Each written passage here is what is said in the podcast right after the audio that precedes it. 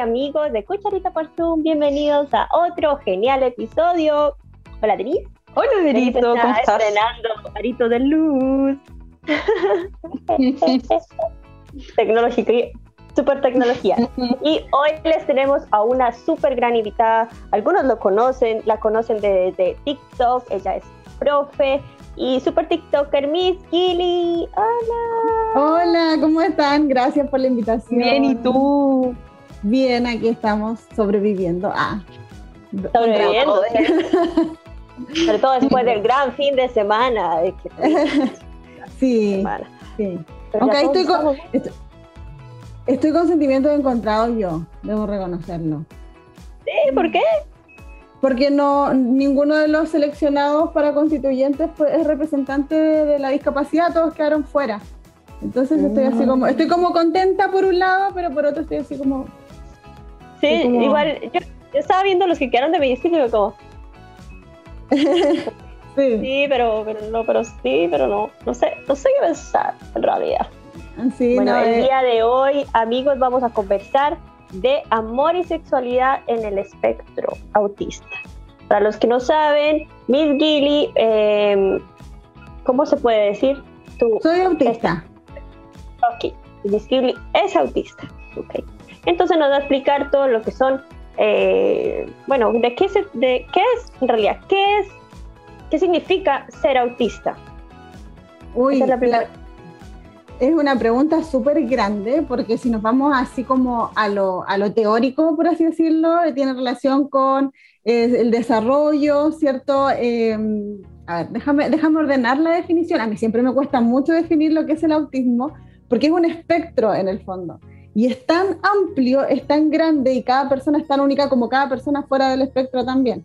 Eh, pero es, eh, es, déjame pensar, déjame ordenarlo. Menos mal que me, me, diste tiempo, ¿viste? Así soy yo con las preguntas como espontáneas. Esto me va a pasar mucho. Cuando me llega una pregunta, yo como, déjame procesarlo. Y me voy a detener así como un minuto. en los videos eso no se nota porque yo hablo y voy borrando y voy editando, pero en vivo. Claro. eh, es una condición del neurodesarrollo eh, que afecta tres áreas particularmente de la persona. Eh, bueno, el área motora, en las mujeres, el, autismo femenino y masculino se ha descubierto que es diferente. En las mujeres no se da tanto lo motor o lo camuflamos más. También en el, en el área social eh, y en el área comunicacional, que tiene mucha relación también con el lenguaje, etc. Son como esas áreas las más... Somos personas que procesamos la información de una forma diferente. Eso es básicamente el Pero tú igual hablabas como de espectro, como... ¿Y qué tan amplio es? O sea, ¿qué tantas como hay, hay variaciones? ¿Tienen nombre las variaciones? Como... Sí, Porque hay tanto, este, hay tanto estereotipo como de, de, lo que uno ha escuchado del autismo, como, oye, como no, hay que hablar, hay que, hay que ser muy textual con ellos porque no entienden mucho como los subtextos, las emociones, entonces como hay que ser súper enfáticos y claros, como, y uno como que, no sé, como que queda ahí un poquito como nervioso, entre nervioso entrampado de cómo comunicarse con ellos y quizá, no sé, cuéntanos un, poco más. Eh, es complejo, primero, porque hay, hay dos preguntas. La primera, que esta que tiene relación como, como con el espectro en general, es muy diverso. Antiguamente, se hacía la diferencia entre el autismo y el Asperger, por ejemplo, entre otros, el trastorno generalizado del desarrollo, etc. Eh, y se descubrió que eso era como una diferencia muy capacitista porque eh, la condición era la misma, solamente que hay unas personas que necesitan menos ayuda dentro del autismo y otras que necesitan más ayuda. Pero es autismo igual. Entonces, cuando yo decía, por ejemplo, yo soy Asperger, la gente inmediatamente se imaginaba casi que un supergenio porque estaba como este estereotipo. Eh, como casi que el Good Doctor, así como todas esas ondas, así como eh, genio. Eh, y después cuando se habla de autismo en general es para, para, para, eliminar esa brecha. Después hizo otra diferencia así como funcional y no funcional, donde yo caía como dentro de lo funcional, pero era feo porque es como que los otros no funcionan, era, era una definición muy fea y nosotros somos muy literales, entonces siempre vamos a estar peleando. Eh, y eh, después ya vino como el espectro autista, ¿cierto? Que, que, se divide en grado 1, grado 2 y grado 3, y que ya no tiene que ver como con las capacidades de la persona, sino con la ayuda que necesita. Por ejemplo, una persona que tiene mm. un autismo grado 3 necesita mucha más ayuda porque no es una persona dependiente, quizás sea una persona averbal que no desarrolló el lenguaje, por ejemplo, que una grado 1, que es una persona que puede hacer, si, si tiene muchas limitaciones, pero eh, puede hacer su vida eh, independientemente, por así decir. Siempre con apoyo, pero no el mismo apoyo que necesita una persona que no habla, por ejemplo. Y la otra pregunta se me olvidó. Ah, sobre lo literal. Sí, mm. pero a nosotros nos pasa al revés. A nosotros nos pasa al revés en ese sentido, porque nosotros decimos, las personas como, eh, no sé si está bien usar la palabra como neurotípico en este caso, pero claro, neuronalmente mm. típicos, eh, como que esconden muchas cosas. Nosotros somos muy literales también para hablar. Entonces, para nosotros también, nosotros también tenemos ciertos temores porque sabemos que hay cosas que pueden incomodar de lo que decimos. Entonces, eh, eh, eso, como que ahí tenemos, yo creo, el choque entre, entre las personas autistas y como lo neurotípico, porque nosotros como que decimos tal cual, por ejemplo, si nos gusta alguien, es como, oye, me gustas, y no hay más que decir. En cambio, el neurotípico tiene todo un proceso del coqueteo, de que si muestro demasiado, lo voy a alejar, se va a asustar, tengo que mostrar poco, pero tampoco tengo que mostrar, oh, y eso en nuestra cabeza es una tortura constante, así como, yo creo que debe ser muy terrible. Eh, o sea, fue muy terrible. Yo una vez nomás me fijé en una persona neurotípica y, y fue terrible. Nunca nos entendimos. Sí. ¿Y cómo, ¿Y cómo se vería el proceso de conquista entonces? Como, no sé, por ejemplo, no sé, alguien con espectro autista que esté en Tinder, por ejemplo. Em, es que yo nunca no, he usado Tinder, pero sí tengo amigas que lo han usado, autistas, y hemos conversado sobre eso. Eh, y ellas me dicen siempre eh, que se asusta a la gente como con la conversación, porque ellas se describen como cualquiera, ¿cierto? Pero después cuando llega a lo mejor el momento de interactuar o de coquetear con un otro, eh, tienes dos opciones. El autista va a ser muy cortante porque simplemente no le interesaste, o va a ser muy intenso. O sea, no creo que sea intenso, pero sí muy directo, muy franco, y eso a la gente como que le asusta. Entonces, eh, mi amiga me decía, yo le dije, porque a mí me interesó, le dije, me gustas, y me dejan de hablar.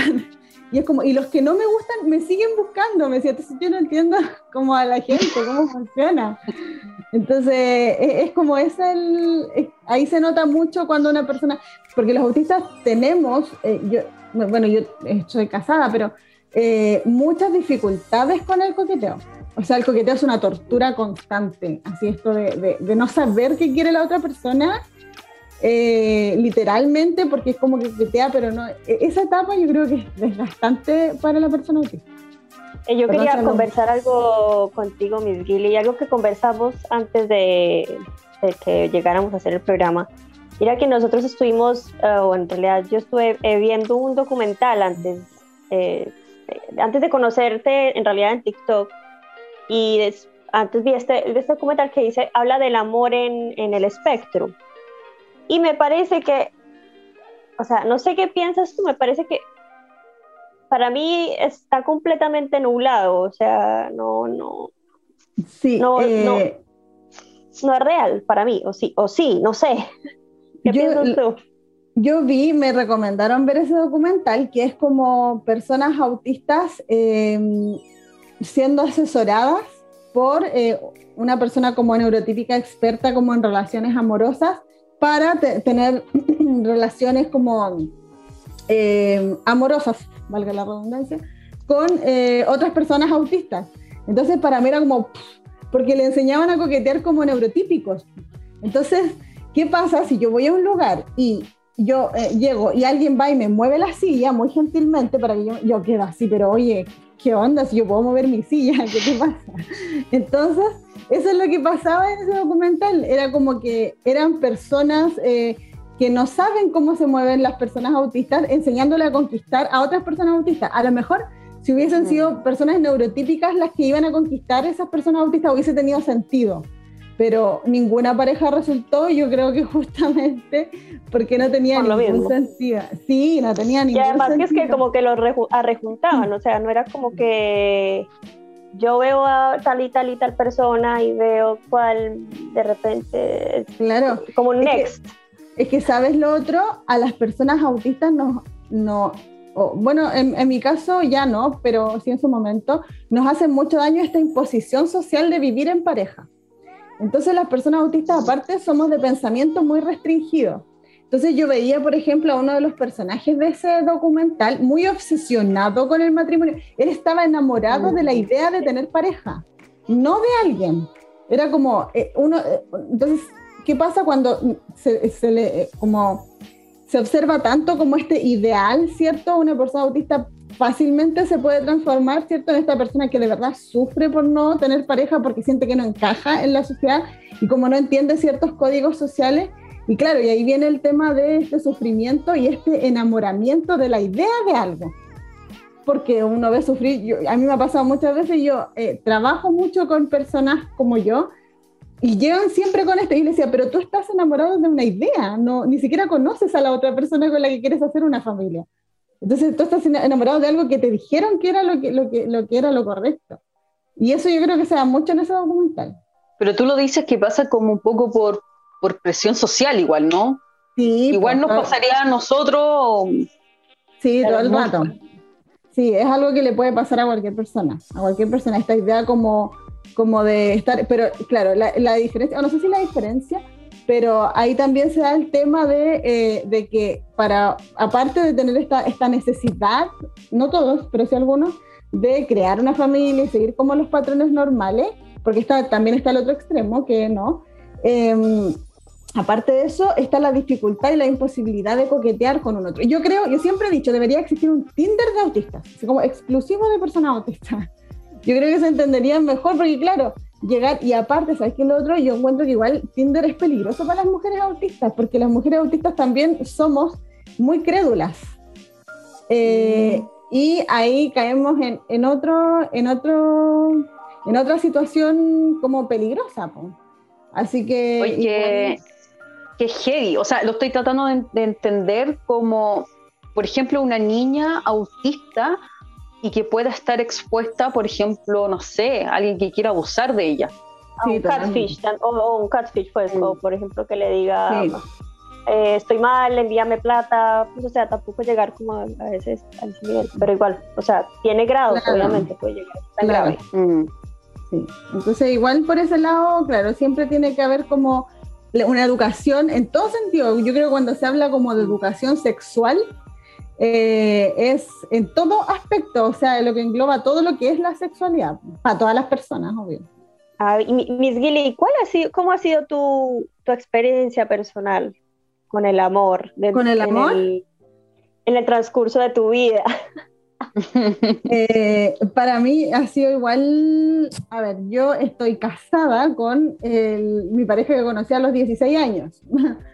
Eh, igual, sí, antes del, eh, tuve como eh, una pareja, pero eso fue como una imposición. Yo ahí lo reconozco porque de hecho, cuando este, este chico anterior me fue infiel y cuando me lo contó, yo, bueno, le dije que fuéramos amigos y no sé qué.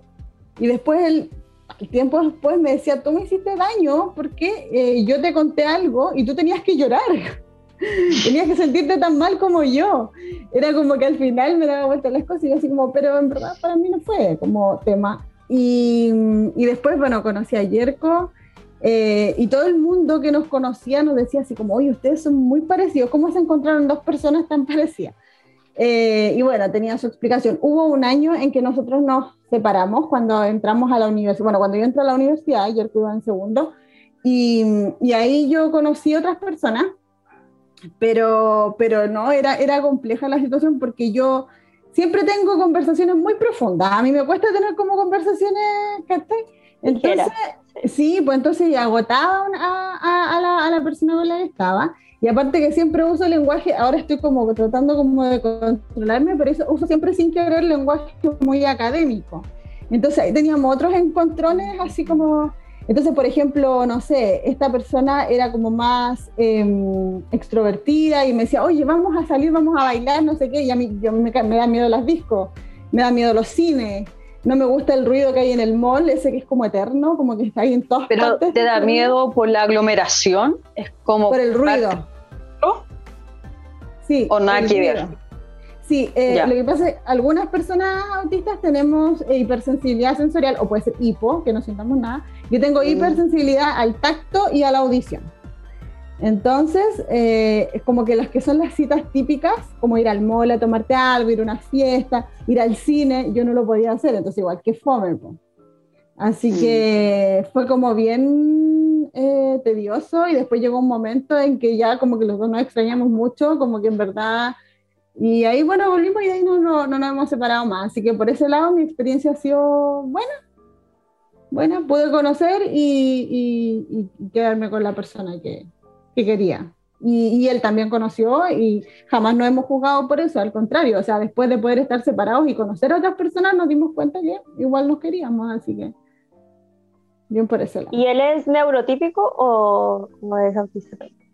Em, a ver, él, él, en este caso nunca ha querido hacerse la evaluación por una decisión personal, pero eh, su, su hermano, su hermana, su sobrino, eh, al igual que sus hijos, eh, tienen el diagnóstico eh, y, en el fondo nosotros lo sabemos, pero, pero él no, no quiere como... No quiere saberlo. Ok, es una decisión personal de no hacerla. Sí, sí. es una de las cosas que me, que me parece increíble, que es que cuando, o sea, cuando estuve haciendo como el research, vi incluso una, una serie que se llama Typical. No sé si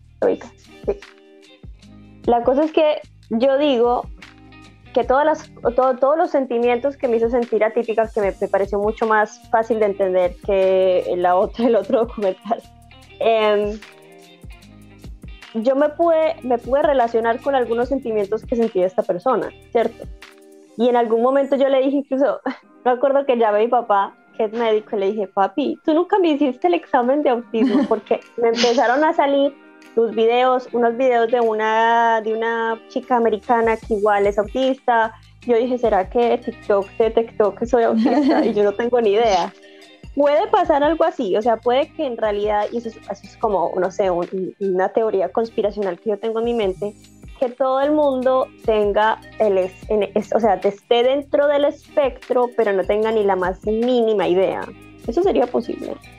Em, que o sea, eh, hay, hay distintos tipos de diagnóstico. Cuando hablamos del fenotipo, son personas que tienen rasgos autistas, pero no alcanzan a estar dentro de la tabulación del espectro. Mm. Em, entonces, eh, yo creo que todas las personas somos particulares y tenemos ciertas como condiciones. Por ejemplo, puede haber una persona, no sé, que eh, tenga dificultad, por ejemplo, con el contacto visual, que ese es otro tema con el coqueteo, que hoy no, yo creo que es lo más incómodo del mundo el contacto visual, entonces imagínate. Eh, pero puede pasar, y claro, que a lo mejor no tenga alguna de las otras como características, o puede pasar que una persona, por ejemplo, generalmente en las mujeres pasa que las mujeres nos camuflamos mucho. Entonces, porque sabemos hacerlo, sabemos, se nos enseña de muy chiquitita, esto cuando te enseñan tienes que ser señorita, tienes que actuar de cierta forma, indirectamente nos vas enseñando a camuflarnos, mientras que el niño, ¿cierto? Se le permiten más cosas, entonces el niño puede expresarse tal y como, como lo siente. Al final eso igual es una ventaja y desventaja para los dos lados, o sea, te, te da ciertas como ventajas y ciertas desventajas también. Entonces, yo siempre digo eh, a las personas autistas hay ciertos como sentimientos que no... Yo conozco autistas que han sido diagnosticadas muy adultas, muy adultas, estoy hablando después de los 40 años, y, o después de los 50 incluso, me estoy haciendo memoria. Eh, y claro, es por, por, esto, por ejemplo, por darte un ejemplo, las personas autistas tenemos ciertos manerismos. Ustedes ahora no me ven, pero yo para autorregularme todo el tiempo estoy haciendo esto con mis manos abajo, ya que es un movimiento que pasa muy desapercibido Mientras que en el varón, por ejemplo, a lo mejor va a estar meciéndose, que es un movimiento que es más inadaptado como a la sociedad. Lo que tengo, por ejemplo, yo me como los cueritos y me rompo los dedos sin querer, no me doy cuenta. Entonces, entonces es por eso que tú dices que a ellos los dejan ser y a las chiquillas les dicen... Exacto. Mm, entonces las mujeres tratan de, de tener más, o sea, de esconderlo mucho más. Sí, o sea, más que, claro, eh, para, para la mujer autista, por ejemplo, su casa es su templo. No lleva a cualquier persona a su casa porque en la casa es donde nos sacamos el camuflaje y decimos así como, ah, ya. Entonces, por ejemplo, hay mujeres autistas, adultas, que aman tejer. aman tejer. Y claro, es porque liberan, ese es el movimiento que las autorregula. Entonces nosotras camuflamos así nuestro, todo, todo en el fondo. ¿no? Eh, eh, estoy hablando solamente de una parte, que son estas estereotipias, pero, pero en general eh, la mujer pasa que, que, el diagnóstico es más tardío porque los estudios están basados en hombres, en hombres autistas. Los estudios en nosotras se retomaron porque ya estaban, se retomaron recién en el 2015. Así que... Pero como autistas necesitan tener como una, como una obsesión como una fijación en, alguna idea o, no sé, como en alguna curiosidad. No, no es que, no es que lo necesitemos, sí, igual un poco lo necesitamos, pero, pero eh, es algo, nos obsesionamos sí con, ciertos temas, eh, al punto de que yo perfectamente, o sea, ahora yo, Yerko está más pendiente, por ejemplo, de repente, porque él sabe que yo si me obsesioné con un tema, puedo pasar dos días, tres días sin comer. Así como leyendo o sin dormir. He estado hasta las 4 de la mañana leyendo, leyendo. Y lo otro también que hace que nos obsesionemos a veces con ciertos temas es que em, es también una forma que tenemos como de encajar. Entonces, eh, a nosotros, por ejemplo, nos cuesta mucho el diálogo fluido y, y, de repente tenemos ciertos temas que nosotros conocemos muy bien y decimos, ah, le voy a contar de esto, le voy a hablar de esto. Entonces investigamos, investigamos, investigamos y generalmente tenemos como nuestro baúl de temas eh, para hablar así como al respecto eh, en general, que, que ahí son, son, variados, pero sí somos eh, muy de, obsesionarnos con, o también pueden ser cosas. He conocido niños no verbales que, que se obsesionan con cortar papelitos y los cortan con medidas perfectas. Y sí, impresionante, y cortan así muy bien el papel con la mano. Entonces, ahí va a depender de, cada persona, pero sí, sí nos obsesionamos con ciertas cosas. Y ahora, o sea, quería tomar em, el tema de la sociedad y el autismo, porque, por ejemplo, em, no quiero que esto suene, em, suene mal, pero cuando yo le dije a un compañero, me dijo, y yo le dije que quería hacer un programa sobre el amor y el autismo decía, pero ¿cómo vas a hablar con una persona autista? Y yo me quedé como, ¿what? O sea, ¿de qué me estás hablando? O sea, y me, me hacía sentir ese tema de los estereotipos y, o sea, cómo la sociedad, o sea, la sociedad los tiene demasiado en como en, en, una cajita, siento yo. Sí, de hecho, la otra vez hablábamos, me escucho bien, hoy de repente cuando tomo agua a lo mejor me escucho, que lata, ya no voy a tomar más agua. Ah. No, sí, eh, dale, pero todo bien.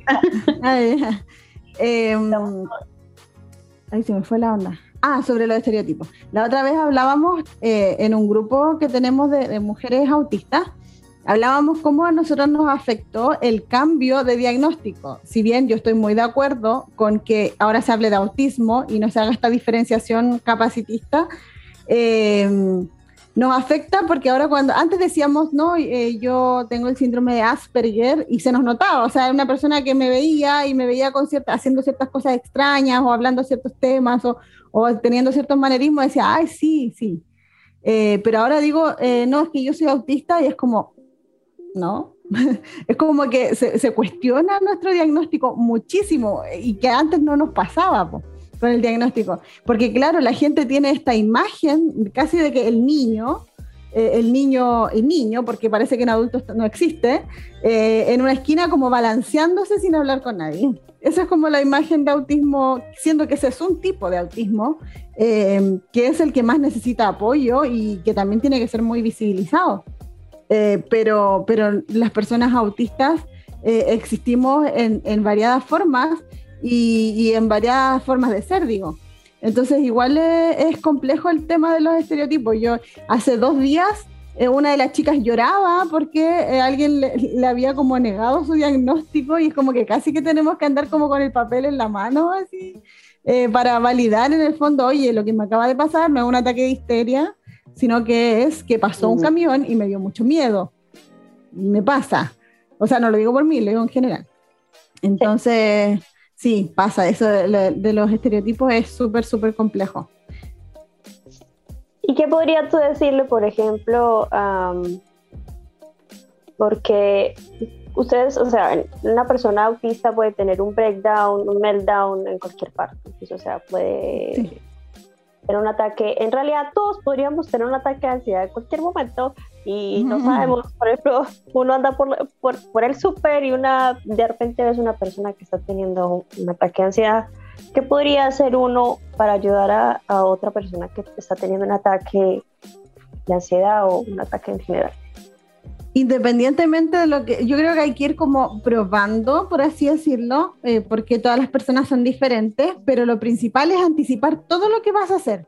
Por ejemplo, llegas donde la persona y eh, supongamos la quieres sostener, porque no sé si está golpeando, a lo mejor yo en mi, me ha pasado dos veces en la vida, pero en, en mis crisis como más fuertes me he golpeado muy fuerte la cabeza.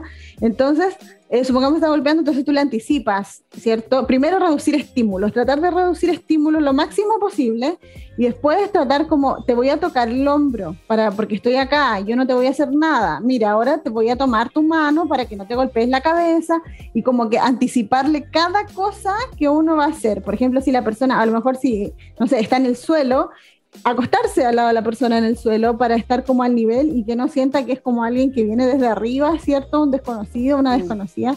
Eh, y eso es lo presentarse. Eh, de repente la gente cree que tiene como esta, eh, ¿cómo se dice? Como, no, no es obligación, es como autoridad frente a una persona que, pues, que puede ser autista, ¿cierto?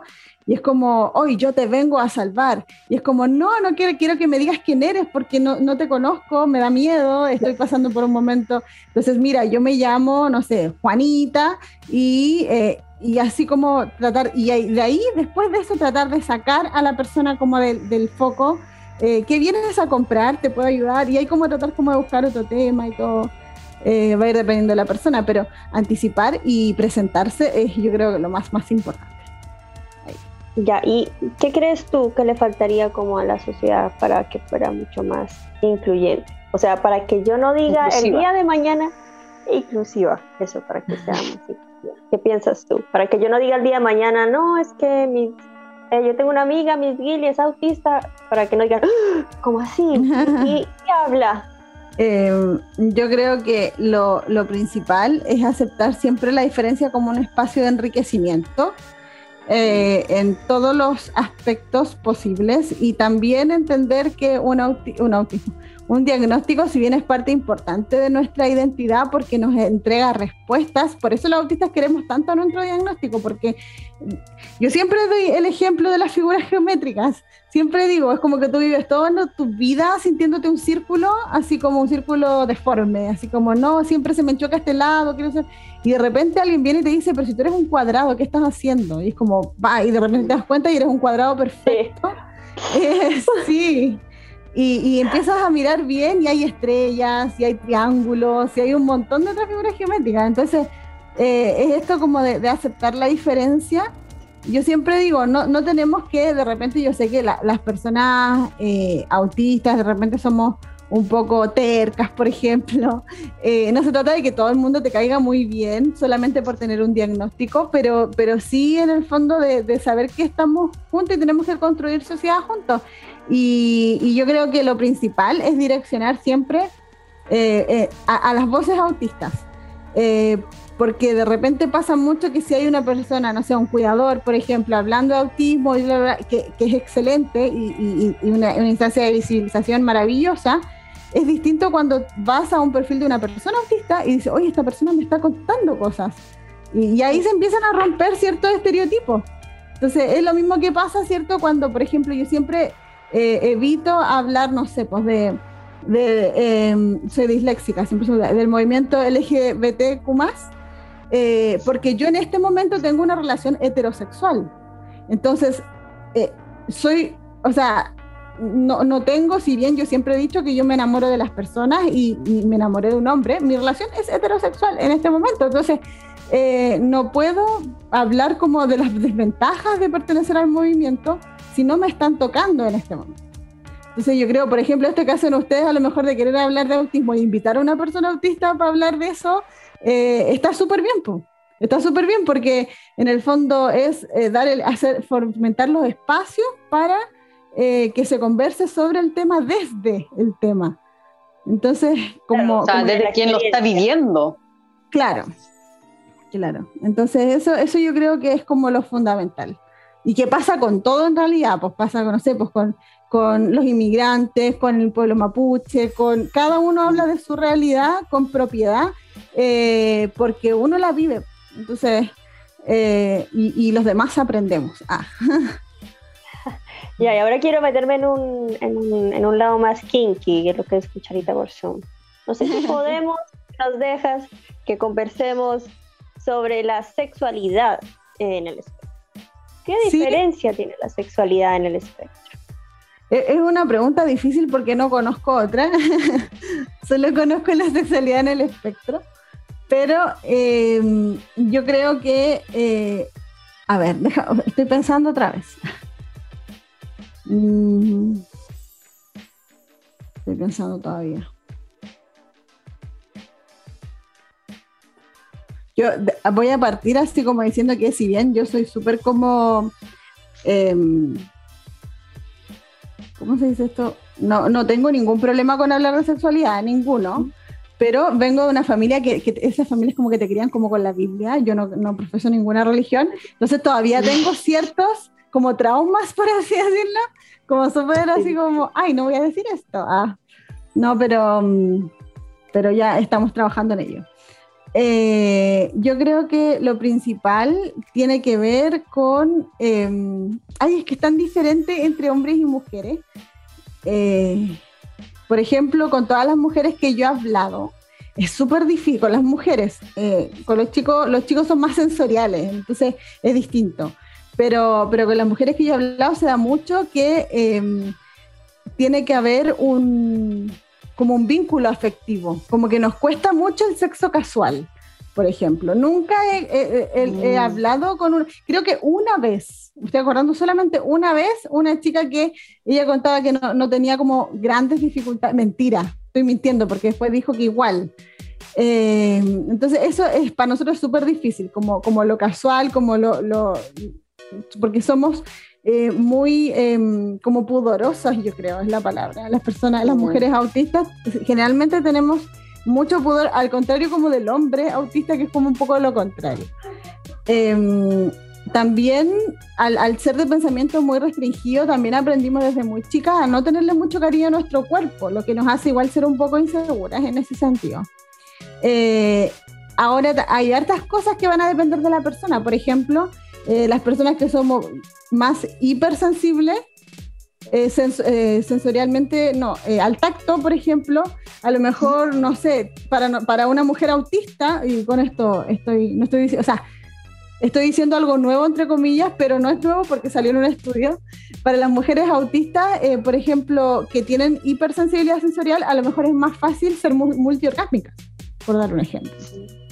Porque sensorialmente tenemos más desarrollado el sentido del tacto y em, aunque eso también puede tener como, por otro lado, ciertos otros temas que a lo mejor eh, eh, hay, ciertas cosas o, ciertos como, em, no sé cómo explicarlo, como, no, cosas no es la palabra, o sea, muy literal, entonces siempre tengo que encontrar la palabra perfecta.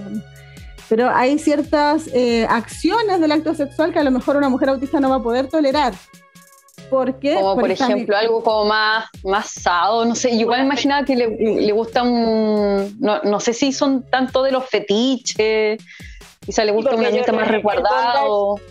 Sí, el bondage sería como todo lo contrario de... Mm. claro. sin restringir. Sí, yo creo que ahí también las personas autistas somos muy de extremos eh, yo creo que ahí eh, también hay extremos. Por ejemplo, eh, yo creo que ahí a mí se me nota mucho mi problema, por ejemplo, con el juego de roles. Yo, por ejemplo, no puedo como ponerme un disfraz y todo porque me cuesta, es como, no sé, por ejemplo, yo me imagino que si, así, así, de, así de brígido, si mi pareja, no sé, se disfrazara de algo, no sé, soy, no sé, un bombero sensual, pues estoy dando un ejemplo cualquiera, yo me sentiría infiel. Y sería como, no, no eres un bombero eres, eres mi esposo, no eres un bombero sensual. Entonces, es como. Quiero ver a mi esposo ahora. sí, y mi esposo no es un bombero sensual. Entonces, eso, eso como que pasa eh, por, ese lado. Pero también tenemos parte de la comunidad que ha crecido desde muy pequeña eh, en todo esto del cosplay, hay muchos autistas cosplayers mm. eh, y que ahí tenemos como el otro extremo, pues ellos son muy cierto de, no de jugar, van más allá del juego de roles, sino que ellos son la otra persona. Sí, ellos, eh, ellos, hacen el rol, pues o sea. Sí, totalmente. Entonces, ahí tenemos, por eso que tenemos como, como los dos, los dos extremos. Ni siquiera me acuerdo cuál era la pregunta. todo esto tengo, en mi diagnóstico es autismo con TDA, déficit atencional, entonces de repente se me olvidan las preguntas ya. No, pero, pero... este programa también parece que tiene déficit ah, estamos hablando de todo. ya. Sí, pero, pero eso, eso es como... como... si, tienen supersensibilidad, o sea, yo, yo me pongo a pensar, este, este, fue mi tren de pensamiento mientras tú me estabas explicando lo de la hipersensibilidad. Entonces yo decía, listo, entonces uno puede ser multiorgásmica, pero pueden haber otras prácticas que pueden doler, por ejemplo, de repente la penetración puede que no sea tan placentera como la masturbación. Pues, yo pensé. Entonces podría ser que para una mujer sea autista sea mucho más fácil ser lesbiana que ser heterosexual. La, otra vez leía un estudio que hablaba de, em, bueno, primero, por lo general, las personas autistas cuestionamos la autoridad en general. Somos muy, tenemos muchos problemas con el concepto de autoridad. Y parte de esta idea como autoridad están los estereotipos de género y los roles de género. Eh, nosotros, por ejemplo, el otra vez también está, se nota que mi perfoco del autismo. Eh, estábamos leyendo, eh, y de, por ejemplo, la población trans, eh, dos de cada nueve personas trans son autistas. ¿Por qué? Porque no tienen por qué cumplir con imposiciones. Si ellos se sienten eh, mujeres o, se sienten, ellos simplemente lo van a hacer y punto. Entonces, em, ahí también tiene mucha relación lo que, lo que tú comentas. Hay mucha, mucha población autista que se siente más, em, más atraída, en el caso de las mujeres, por mujeres. Eh, por lo mismo, por el acto sexual y también por un montón de otras como, como características eh, que hacen que la mujer pareciera ser como más atractiva. Eh, pero la verdad es que yo creo que entre la población autista, la, población autista es tan variada y, y, de verdad hay de todo porque si bien sufrimos de repente por, por, no caer como en ciertas normas y no sé qué, eh, tampoco nos interesa. Entonces, ese es el autismo igual un poco, es como, porque toda la gente sufre, por, pero, pero igual, y, pero intenta constantemente. Claro, en cambio el autista sufre, pero si cambia su forma de ser por lo que la gente le, o por lo que la sociedad le exige, sufre más. Entonces, claro. Eh, sí, sí, puede ser una de esas las razones por la que también haya muchas como mujeres autistas eh, lesbianas. Eh, y la verdad es que yo creo que la mayoría de las personas autistas aman, se enamoran de personas. No, no, tienen como esta imposición de como de género por o, de sexo o, de, de, lo, de, lo, que sea. qué lindo igual, como... No, pan, qué lindo como que viven más la, como la afectividad y la locura también. Y, y se dejan también, o sea, y son más felices siendo como realmente, como, como realmente son. Tomando la rienda de tu vida y como yo digo como yo quiera. Y, y, es lo que todos aspiramos en algún momento. Como a la mierda todo. Sí, como o sea, al neurotípico en realidad está toda la vida eh, cuestionándose y tratando de eh, caer o uno en, caber en un molde, porque si no estás dentro del molde es eh, no, o sea, como que te duele ser diferente. Y al final todos nos damos cuenta, o sea, eso pasa mucho, parece que en el colegio, o sea, yo siento que eso cuando uno está en básica o en media, uno si no está en el molde es terrible. Entonces, el chico, la chica que le hacen bullying. Eh, yo, por ejemplo, era, yo era la chica rara, gracias. Pero entonces, después del colegio yo salí, yo traté de ser como al molde de la niña perfecta, no sé qué, como me digan que yo tenga que ser, yo soy. Y después llega un punto en la vida en la que seguramente todos decimos como que, ay, perdón señor director, a la verga, y soy como soy y así. Y qué bueno, o sea, qué bacán tener ese, esa libertad, ese sentimiento de por sí eh, como toda la vida, o sea, qué envidia. Es que igual eh, eso es porque, por ejemplo, las personas autistas igual sufrimos por no adaptarnos, pero no nos logramos adaptar. Entonces vivimos como en esa, como no podemos, y entonces está como esa dicotomía, y claro, hasta que llega un punto en que uno dice ya no importa nada. Y por lo mismo también es tan importante como la visibilización, porque yo siempre digo que los autistas adultos trabajamos para los autistas que están en el colegio, pues como dices tú, en esa etapa que es la más difícil, eh, la etapa donde descubres tu sexualidad, la etapa donde descubres eh, un montón de cosas, donde descubres tu identidad en todos los aspectos eh, te das cuenta que empiezas a no encajar en nada. Entonces, de repente, cuando se hace visible un espacio que no, que no estaba tan reconocido antes, ay, espérate, yo algo tengo de esto, eh, ahí empieza como, como la calma, por así decirlo. Eh, yo, por ejemplo, ahora mismo veo, en mi tiempo yo era emo. como emo, era como, no sé, pues me delineaba los ojos rojos. Ay, ahora igual tengo rojo. No, pero me los delineaba rojo por dentro y me vestía toda de negro y no sé qué. Em, pero siempre como con susto, entonces trataba como de hacerlo como para las fotos de mi casa, pero en el colegio que no se me notara. Eh, y yo veo, por ejemplo, ahora, eh, nosotros las personas eh, autistas también somos mucho de imitar. Por ejemplo, mi hijo está viendo videos de un español, entonces ahora todo el rato hablando así. Y también pasaba antes de los niños que veían muchos como videos em, como con español neutro, y es muy típico ver sí. hacerme un sándwich. Sí, es como mi hermano, mi hermano que también tiene el diagnóstico, me decía, hoy, hoy vamos a comer pasta. Y aquí en Chile no se dice pasta. Entonces era como, ¿pero por qué pasta? Y yo no sabía qué era, porque aparte yo soy artista también. Entonces decía, ¿por qué pasta? Y yo me imaginaba la pasta de dientes. Y mm, después, claro, no, pues era, era, entonces ahora ya me pasa mucho de repente a estos, a estos, a estos chicos que ven mucho anime ahora se da que es como que te están hablando y están moviendo las manos así todo el rato. Eh, y también se da mucho, y es como, lo está haciendo como quiere ser, y la verdad es que eh, eso es bueno, y va a llegar el momento así, va a ir construyendo su identidad más libre. qué bacán. Oye, quería hablar cómo llegaste tú a TikTok. O sea, ¿cómo fue que Miss Gilly dijo, no, yo voy a empezar a hacer videos aquí? Y, eh, mm, yo, eh, la verdad es que después, yo soy mamá, tengo tres hijos, tengo gemelas, eh, y después de tener eh, a mi hija, yo pasé por una depresión postparto porque eran dos. Entonces, igual yo como que trato de tener piedad conmigo, así como si no hubiese tenido depresión postparto, o sea, hubiese sido raro. Aparte que los cambios de rutina a mí me, me, me, chocan muchísimo, eh, me descompensan mucho. No, me imagino el cambio hormonal y de rutina. Imagínate todo. Aparte, Aparte que también pasaba que yo estaba acostumbrada a dormir con Yerko y después nacen dos bebés. Entonces yo me acostaba con una a cada lado para darle pecho a una para un lado. Entonces Yerko se tuvo que ir a otra pieza con mi hijo. Entonces fue un cambio, pero, pero en todo sentido. Y em, yo, a mí me gusta mucho escribir. Me gusta escribir, eh, escribía mucho, ya no escribo tanto. Y no podía escribir porque mis hijas me demandaban 24/7. Y llegó un momento en que mi hermana me mostró la aplicación y dije, ay, voy a hacer un, como, voy a empezar a grabar como mis reflexiones que yo las escribía antes. Y un día se me fue una pública, porque yo la subía privada. Se me fue una pública y empezó a tener como muchas reacciones. Y dije, oye, la gente quiere escuchar lo que digo. Y, y, después cuando llegué a los 100.000 seguidores ahí, ahí recién eh, hablé de mi diagnóstico. Antes no, porque también tenía miedo.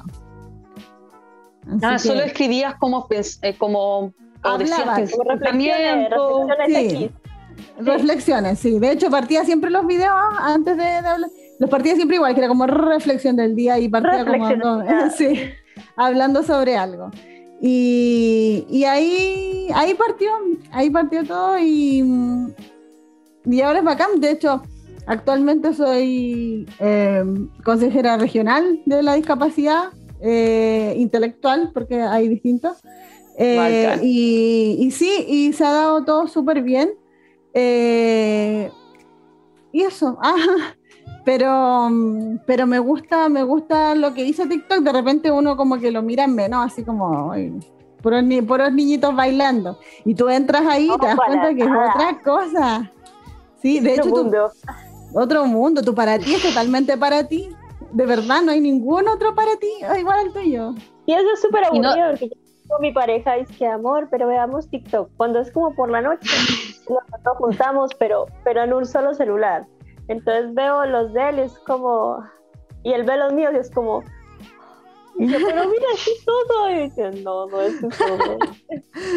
Oye, ¿y el rollo de la exposición? ¿Cómo lo has manejado? No sé. Sí, fue fuerte. En general la gente te comenta cosas positivas, no está encontrado con alguien así muy denso. Mira, a mí me pasó, me pasó una vez, no tanto con lo que me han escrito, lo que pasa es que yo, si bien me cuesta entender de repente, no sé, pues ya, ciertos chistes, por dar un ejemplo, mi mayor problema es en entender la mala onda. Por ejemplo, a mí me pasa de repente que yo respondía así como, eh, no sé, no, mira, no es que sea pesada, lo que pasa es que yo hablaba, no la había explicado. Entonces yo me decía, Irene, no respondí tan tranquila y te está tratando súper mal. Y yo así como, entonces, ¿qué pasaba? Que al final parecía que yo me estaba burlando de la... Y siempre me ha pasado, toda la vida. Que la gente cree que cuando, me hacen, un, cuando, cuando me hacen un comentario mm. pesado o alguien es pesado conmigo, yo no, como que no lo capto. Entonces yo respondo, entonces la gente cree que yo me estoy, he tenido problemas con profesores, he tenido problemas, pero siempre por lo mismo, porque dicen que soy muy irónica cuando ni siquiera entiendo bien lo que es la ironía.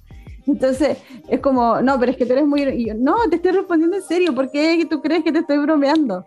Eh, entonces eso me pasó como con eso. Lo que sí me, me costó un trabajo eh, fue que eh, una vez, bueno, me pasó varias veces que me topé con gente que me reconoció en el metro. Entonces una vez venía yo del trabajo, yo trabajaba lejos de mi casa y tomaba el metro y me venía para mi casa y se me acercan tres chicas y me empiezan a hablar de la nada. Así como, oye, sí, no sé qué, y sobre un tema que yo había hecho un video. Y así como así, y yo me bajé en una estación que no era mi estación. Dije, ya, chicas, me voy para, onda, esperaba el otro metro. Salieron conmigo. Yo subí, salieron conmigo. Después salí afuera y eh, salieron conmigo y yo no sabía dónde estaba, no sabía qué hacer, no sabía qué micro tomar, no sabía. Y yo así como ya les tuve que decirles, ¿saben qué chiquilla? Les voy Y ahí yo todavía no hablaba de mi diagnóstico, entonces tampoco podía como decirles, por favor no me sigan porque iba a sonar pesada. Como que, como que eh, entonces era como, chiquilla, ¿saben que me equivoqué? Tengo que volver al metro. Y era como, ya, eso fue lo primero. Después, lo segundo que me pasó, también en el metro, y venía de, caminando y un tipo me empieza a seguir. Eh, y, empieza a seguir y yo sigo caminando, caminando y yo decía, oh, este tipo me está siguiendo porque aparte yo tengo un delirio de persecución tremendo. Siempre me voy a morir, siempre me va a pasar algo. Eh, y voy caminando y me seguía, me seguía y bajé al metro y el tipo bajó al metro. Y el que estamos abajo me toca y yo me doy vuelta y me dice, oh, mi esposa te sigue en TikTok, saquemos una foto, favor. Y así como, te juro que me iba a morir. No, gracias, adiós. Sí, no, así mal. Y, y, después ya yo, como tengo un poco de delirio de persecución, yo soy de las que no me pongo adelante en el metro, una porque el ruido es muy fuerte y dos porque siempre creo que alguien me va a empujar. Entonces, eh, eh, empecé mucho más, po. Y decía así como que ya yo me creía, no sé, la Britney Spears, que todo el mundo me iba a reconocer en el metro y si me quedaba dormida con la boca abierta, no sé. Tiene que dar una foto o algo. Sí, el meme, el meme, el meme de la Miss Y nadie, nadie me conocía, pero no importa, yo, yo eso sentía, que todo el mundo me miraba. Entonces, ahí, bueno, ahí ya tuve que dejar ese trabajo y buscar un trabajo como más cerca de mi casa porque empecé a tener como esa, y esa yo creo como en cuanto como a la exposición, yo creo que eso fue lo que me pasó más la cuenta, como el, el, contacto físico, no tanto como por video o así, no, para nada, eh, pero así como en persona me, me, cuesta. O una vez me pasó también en el mall que unas niñas me empezaron a seguir y no me hablaban y después yo me enojé, le decía, pero ustedes me están siguiendo, me conocen, y como así, ya, saquemos una foto, pero háblenme, porque ahí ya sabían de mi diagnóstico. Dice, háblenme, no me sigan así, porque si no, a mí me da mucho miedo, porque pienso que van a matar, no sé, cualquier cosa. Así que, y, y esa, esas fueron las tres experiencias nomás, ¿verdad? Pero... Pero, pero ¿cachai? Que es súper, si alguien te dice, creo que me están mirando mucho, igual es como súper irónico, es muy chistoso, eh, escuchándote, digo, claro, como que cualquiera pensaría, oye, como, ¿qué onda la mina irónica? Me estás mirando mucho, siento que me puedes como seguir o matar. Uno diría, no le está, le está poniendo color, como, o demasiado irónica, ¿qué onda? Como te sigo en, en, TikTok y me caes muy bien. es re loco, Es súper... Porque lo digo en serio. Por ejemplo, la otra vez en Twitter, mi mamá anoche fue vocal de mesa y yo la fui a buscar como a las una de la mañana y ahí me da miedo manejar de noche. Y Yerko tenía que quedarse con los niños porque él no conduce, entonces yo tenía que ir a buscarla. Y yo puse en Twitter, puse, em, voy a buscar a mi mamá, ojalá no me muera porque si no, no va a tener cómo volver. Y toda la gente creía que yo lo había puesto así como, como jajaja, ja, ja, no sé. Y yo decía, pero ¿por qué se ríen si no estoy diciendo ninguna broma? Ojalá no me muera, camino para allá, porque si no mi mamá no va a poder Es súper sarcástico, es súper, estoy haciendo tantos chistes, es, como el humor negro, hecho persona. Entonces, claro. Entonces, muy humor negro. Sí, pero, pero. entre comillas, porque de verdad tú lo sientes. Sí, pues, claro, de verdad siento que me puedo así. O, yo, por, ejemplo, también siento muchas veces, por ejemplo, verbalizo todo. No sé, el otro día estaba muy cansada eh, y es como, uy, de repente me dan unas ganas, no sé, de prender el gas, por ejemplo, y quedarme aquí en la cocina y chao. Y es como que la gente se ultra asusta. Y yo digo, pero si toda la gente tiene pensamientos así, lo que pasa es que no lo verbalizan. No lo verbalizan. Y yo verbalizo muchísimo. de repente cosas que no debo verbalizar. Entonces, como que casi que no, que es instinto suicida y que hay que ver un psiquiatra y no sé qué, y no, en verdad eh, es un pensamiento, no, va a pasar nada. Pero. En la vida. Sí, pero, pero ¿cómo se llama esto? Siempre pasa. El tema como de la, de la literalidad, que, que creen que en el fondo que tienen que ser muy literales con nosotros, y es verdad, y nosotros creemos que tenemos que ser muy literales, muy no literales como para poder expresar lo que, lo que realmente así como sentimos. O, o sea, es como un halfway ahí. claro, tenemos que llegar como a un, a un entremedio. Yo creo que la, la, mejor forma es conocerse con la otra persona. ¿no? Sí, al final entre la conversación, o sea, la comunicación es súper importante en todos los niveles de la vida. O sea, yo he dicho que los, los, la mayoría de los problemas de todo en la vida es comunicación todo. O sea, usted ve las guerras, eh, los problemas de pareja, tus amistades que, o sea, que no, resulten, que no te comunicas. Y sobre todo los de pareja, sobre todo los de pareja. La gente que vive en pareja de una forma muy extraña. Es como, a mí me pasa eso de que, no, es que hay cosas que tú tienes que hacer porque están en la cabeza del otro. Entonces, si yo te digo, eh, si yo estoy acostada y digo, hoy qué rico sería, no sé, comerme un berlín en ese momento, eh, la otra persona tiene que suponer que tiene que tener el gesto de ir a comprar un berlín cuando, sería, berlín claro. cuando sería mucho más fácil decir, oye, ¿por qué no vas a comprar un berlín? Perfecto, voy. Entonces es como esta, esta sensación, porque la pareja es todo el rato así.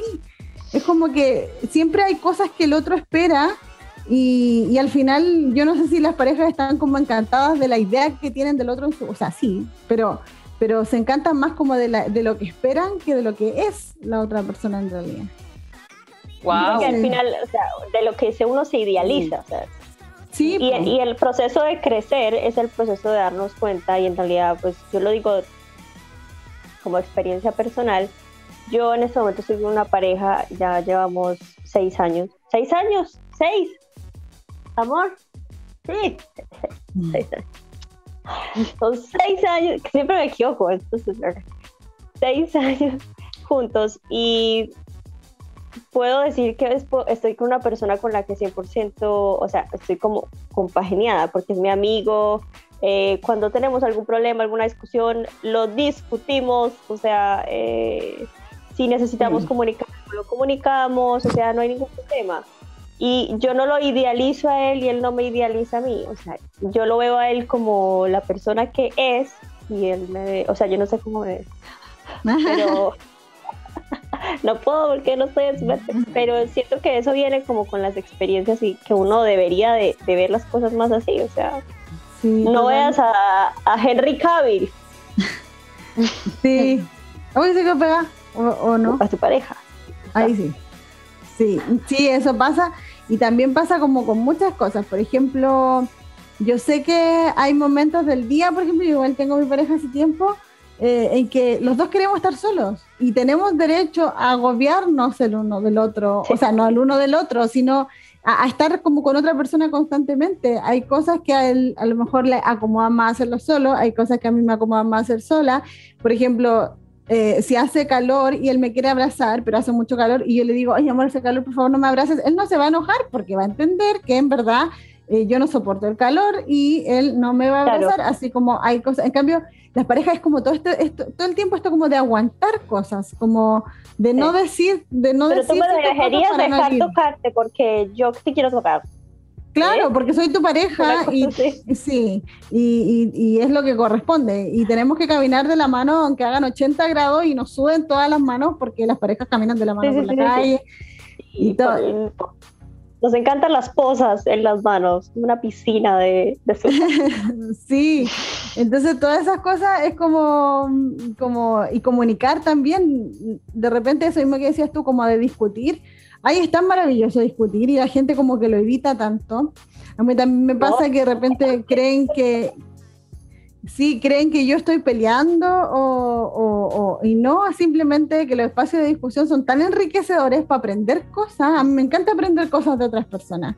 Eh, y, no es que yo quiera como debatir todo el tiempo, pero, pero me gusta. Y, con Yerko, eh, que es mi pareja, eh, debatimos constantemente muchísimos como puntos de vista que tenemos distintos, otros que tenemos muy parecidos, y siempre vamos llegando como a un consenso y como construyendo, eh, porque nos damos el permiso de discutir y antes de, porque las parejas esperan como que la cosa explote, eso me da cuenta yo como que les molesta algo del otro y no, no, le voy a decir nada porque, porque se puede sentir mal, no le voy a decir nada porque se puede sentir mal y después sigue dejando la tapa del baño arriba y no, no le voy a decir nada, no le voy a decir nada y después hay un momento que decía, ya no te aguanto más, que déjela y una cosita así de pequeña como decir, oye, baja la tapa, eh, se transforma ya en, en un caos. En otra cosa.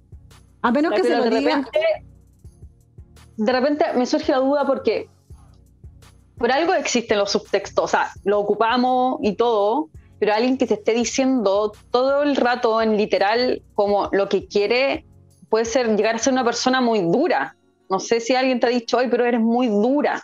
Sí. Como, y, de, repente puede, y, de tanta literalidad, porque igual a mí como es bacán por un lado porque hay mucha franqueza también, pero igual puede llegar a, te pueden considerar muy dura y, herir, como me estás hiriendo, como... Sí, a mí me, me, pasó, por ejemplo, la última vez que, que, fui a terapia, porque me encanta ir a terapia, cuando lo necesito. Em, la última vez que fui fue porque mi papá tuvo un problema y lloró. Después, dos días después, me pasó con mi mamá. Tenía mucha pena por un problema X y lloró. Y después me pasó con mi pareja, que él tenía mucha pena y lloró. Entonces eh, yo empiezo como a darle un discurso de por qué en el fondo está, porque yo siempre digo lo mismo, está bien, si quieres llorar, llora, te hace bien llorar, eh, tienes pena, siempre el típico discurso, eh, o sea, mío. Y, y, él me dice, Gillian, no quiero un sermón, quiero que me abraces, quiero que me digas, uy, pobrecito, nada más.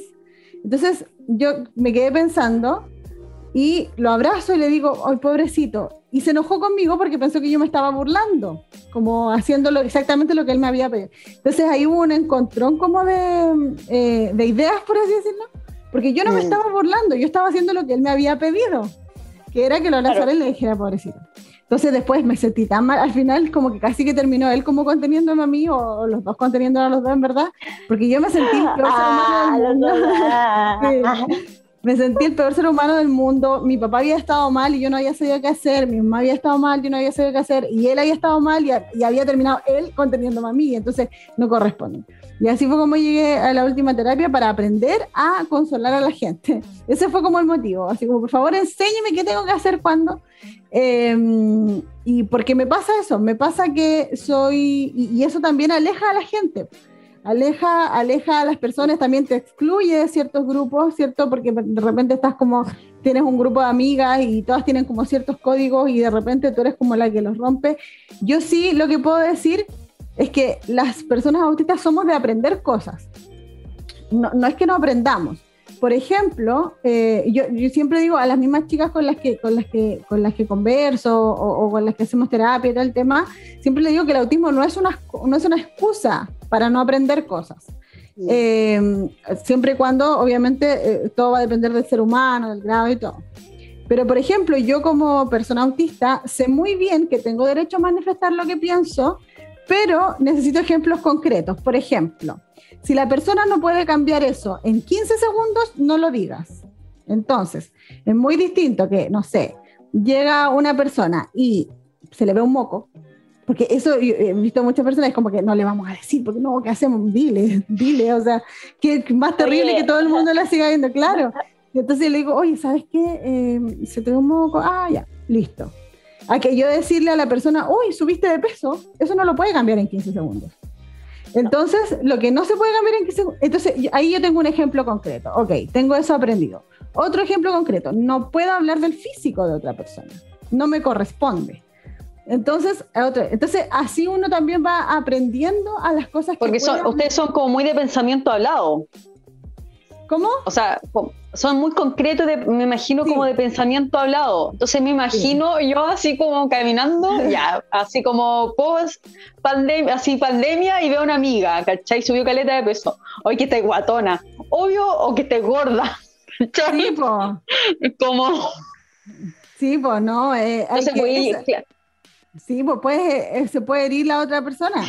Entonces, eh, por eso eh, nosotros tenemos que aprender mucho, mucho así como todo eh, lo que podemos decir, lo que los temas que nos podemos mm. meter, en los que no. Pero ¿sabéis qué pasa también? Que por ejemplo, ya, yo aprendí que no me tengo que meter con el físico de otra persona. Entonces, por ejemplo, vamos y a lo mejor nosotras tenemos cierto grado de confianza y tú me haces el comentario, no sé, como, uy, estoy como más gordita y yo me voy a enojar porque a mí me enseñaron que no se habla, y te lo voy a decir así como explícitamente, así como, oye, no se habla. Entonces, eh, porque aprendemos cosas, pero la aprendemos demasiado, como que nos vamos siempre como de un extremo a otro. Entonces, hay, como ciertas cosas en las que, en las que somos como muy, eh, claro, muy literales. Entonces puede ser, por eso también hay que tener ojo con, a mí me pasó una vez, Em, con la forma en que se enseña. Yo era profe, y aquí me voy también al tema de la sexualidad, que lo conté una vez. Eh, me pasó una colega, que de hecho un caso que se hizo súper como conocido, que la mamá le decía zanahoria al pene, en vez de decirle pene. Y es algo que se replica en los colegios, porque en el colegio nadie habla como de pene, de vagina, es como que, es como que se evitan esos temas porque son Em, a lo más en biología, cuando te pasan como, como reproducción, el ser humano nace, crece, se reproduce y muere y se acabó el ciclo vital del ser humano, no hace nada más. Em, y el niño empezó a contar eh, ciertas cosas que le pasaban cuando, va a, va a ser fuerte esto, ojo, cuando, eh, bueno, no lo voy a contar textual porque es muy fuerte, pero hablaba de la zanahoria de una persona adulta. Entonces, cuando lo cuenta, cuando lo cuenta en el colegio, eh, nadie entendió. Nadie entendió a lo que a lo que hacía referencia, a lo que se hacía referencia. Mm. Entonces, eh, yo como persona autista que estudia el autismo constantemente, em, dije, ok, acá hay algo más. Se supone que yo soy la que tiene los problemas como con las metáforas y todo eso, pero dije, no, porque a nosotros cuando nos enseñan algo con determinado nombre, para nosotros es eso. Y esto que él está contando no tiene sentido. Entonces, claro, se empieza a hacer la investigación y hay todo un proceso legal, ¿cierto? Eh, bueno, la, madre se quería morir, básicamente. Eh, y, se entendió lo que el niño quería decir. Entonces, por eso es la importancia de que, de que a todos, a los niños y a los autistas, porque eh, el niño pasa por, por una etapa de pensamiento concreto, ¿cierto? Todos pasamos por esa etapa. El autista, a diferencia, se queda pegado en esa etapa como que no sale de esa etapa. Entonces, por eso yo siempre soy como tan majadera en que a los niños y al autista, en lo largo del ciclo vital, siempre hay que hablarles con las cosas tal y como son y tal y decirles tal y cual lo que se espera de ellos. Por ejemplo, eh, a lo mejor Dani es más sensible, por dar un ejemplo, o a mí me pasa con mi mamá. Mi mamá es una mujer muy sensible y eh, nos costó mucho como, como encajar. Eh, y yo ya sé cómo es ella y ya sé, porque ella aprendió también a que hay cosas que me las tiene que decir. Entonces ella me dice, hija, no me digas esto porque esto, cuando tú me dices esto yo me siento mal, no sé, me hace sentir. A veces simplemente yo le empiezo a explicar cosas y ella siente que la estoy tratando de tonta, por dar un ejemplo, cualquiera. Entonces, eh, entonces yo ya sé que hay ciertas cosas que a ella le pueden doler y las evito, porque la quiero, ¿cierto? Entonces, eh, y ella también sabe que hay ciertas cosas que que yo necesito que me las diga para como no lastimarla. Eh, no sé por qué me fui de un tema para otro, ¿viste? Así como que estábamos hablando me encanta, me encanta, me encanta, sí, pero, pero eso. Miss Gilly, ¿algún mensaje que le tengas a nuestros videntes? Ya no sé ni cómo decir. Videntes. Vidente como que ven el futuro.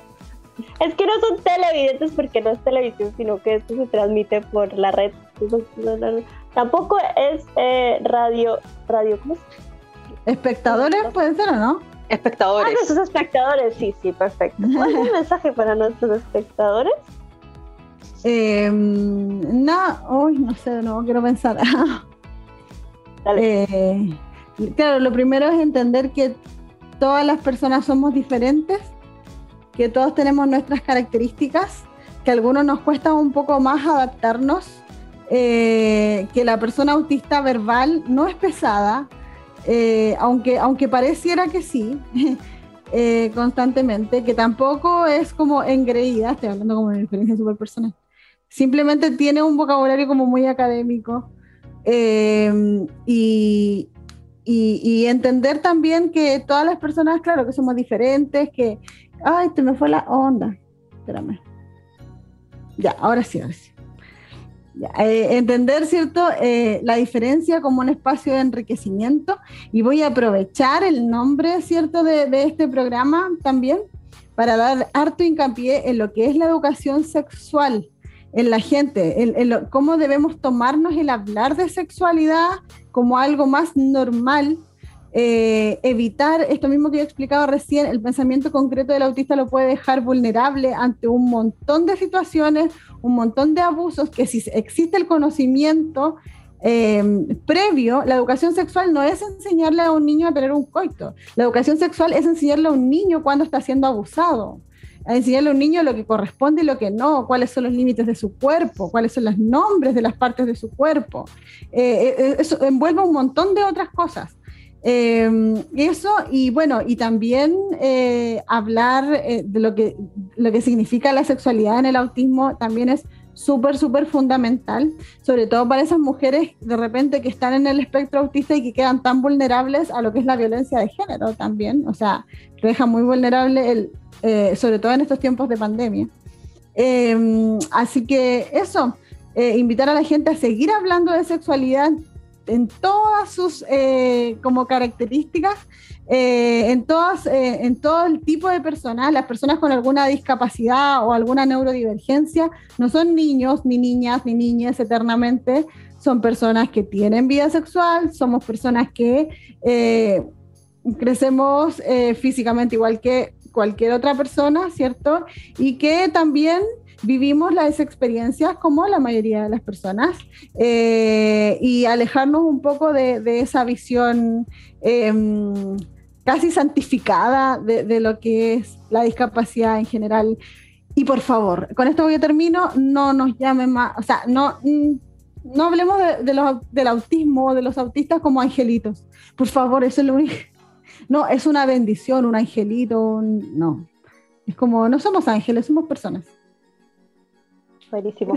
Eh, bueno, Gili, muchísimas gracias por estar con nosotros. Si quieren a seguir a Miss Gili, búsquenla en TikTok y en Twitter, ¿cierto? ¿Está la mismo arroba? Sí, en todas mis redes sociales. En Instagram también tengo la misma. Igual ahí está en, en abajito, en el nombre de Miss Gili, Liliana, ahí está eh, la información. Muchísimas, muchísimas gracias por acompañarnos. Somos eh, eternamente agradecidas y esperamos que en otro momento también vuelvas a hacer cucharita por Zoom con nosotras, tal vez con nosotros temitas más interesantes y picantes. sí, ¿por qué no? Un, besito a todos, gracias de ti. Y los gracias esperamos a ti, en Vero. otro episodio. Los esperamos en otro episodio de Cucharita por Zoom.